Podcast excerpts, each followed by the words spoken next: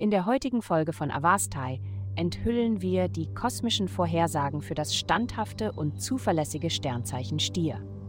Liebe. Eine überraschende Begegnung bei der Arbeit könnte deinen Tag in etwas verwandeln, das ein wenig angenehmer ist als gewöhnlich. Die heutige planetarische Atmosphäre deutet darauf hin, dass jemand in dein Leben weht und deine üblichen Vorstellungen davon, wie eine Beziehung beginnen oder weitergehen sollte, wegfegt. Es bietet dir auch die Möglichkeit, sie viel besser kennenzulernen. Großartige Zeiten liegen vor dir. Gesundheit.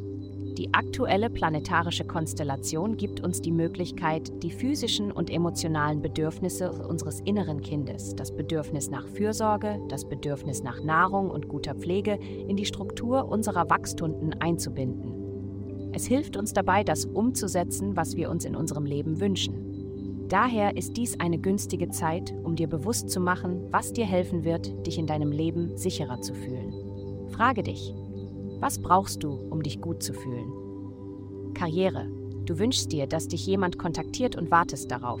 Du wartest verzweifelt am Telefon oder am Computer auf die Nachricht, die du hören möchtest.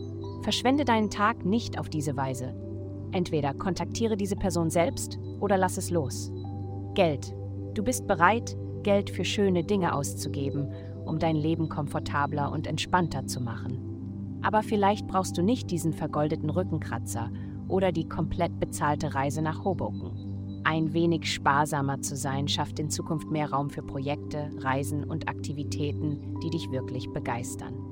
Deine Freunde können dir dabei helfen, auf Kurs zu bleiben. Heutige Glückszahlen minus 57, minus 80.